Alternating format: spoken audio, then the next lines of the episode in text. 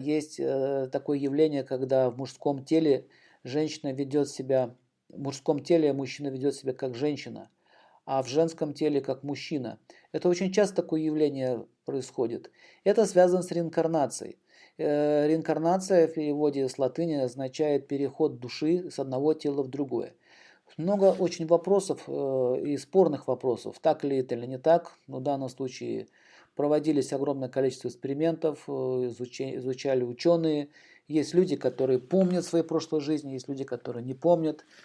Мы можем проходить как в мужских телах жизнь, так и в женских телах, и в других телах, не только человеческих.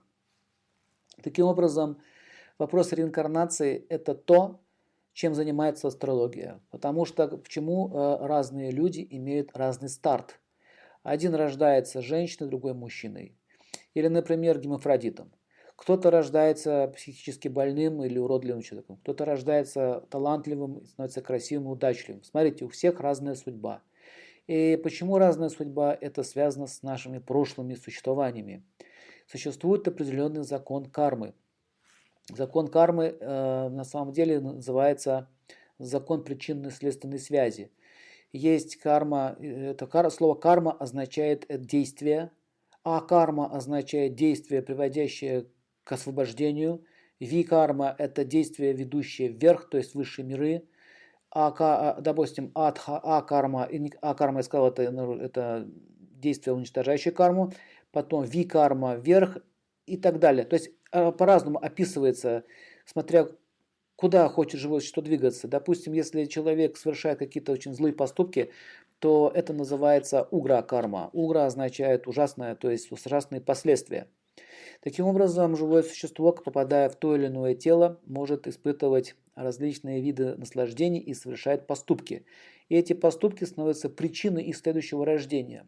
Либо в каком-либо теле, мужском или женском, либо в теле нечеловеческом, и либо попадают в какую-либо обитель. И вот э, гороскоп человека или гороскоп на руке под названием линии показывает э, судьбу человека, то есть что, с чем он пришел, для чего он пришел, какие у него есть развитые черты характера, какие неразвитые. Э, хочу сказать, что такое понятие, как грех, не существует в ведической цивилизации. Есть слово анарт или ошибка, или, или желание, которое нас приводит к неблагоприятным последствиям. И есть желания, которые могут нас привести к последствиям, потом мы запутались в этих последствиях, таким образом все эти кармы нас схватили. Так вот задача астролога все-таки это избавить человека от этой путаницы, освободить его от страданий и привести его к свету. Поэтому астролог – это врач судьбы. Он должен разбираться, что происходит с душой. И если астролог говорит, что нет Творца, нет души, тогда ему тут вообще нечего делать. Это бессмысленно вообще либо пытаться даже помочь человеку. Так же, как и психолог. Психиос – душа, логия – это знание, знание о душе.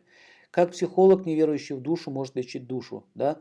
То же самое астролог, если он э, не понимает таких вещей, то он никогда не сможет разобраться ни в гороскопах, ни в хиромантии, ни о таком вопросе, как э, судьба человека. Потому что судьба, она переплетается с его прошлыми жизнями. Некоторые люди переплетаются своими жизнями из прошлой жизни. Например, мужчины, женщины, они были мужем, женой уже не один раз.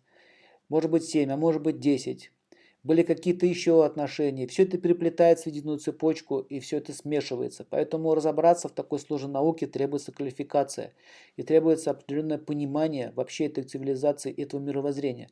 Так вот, реинкарнация очень сильно связана с нашей жизнью.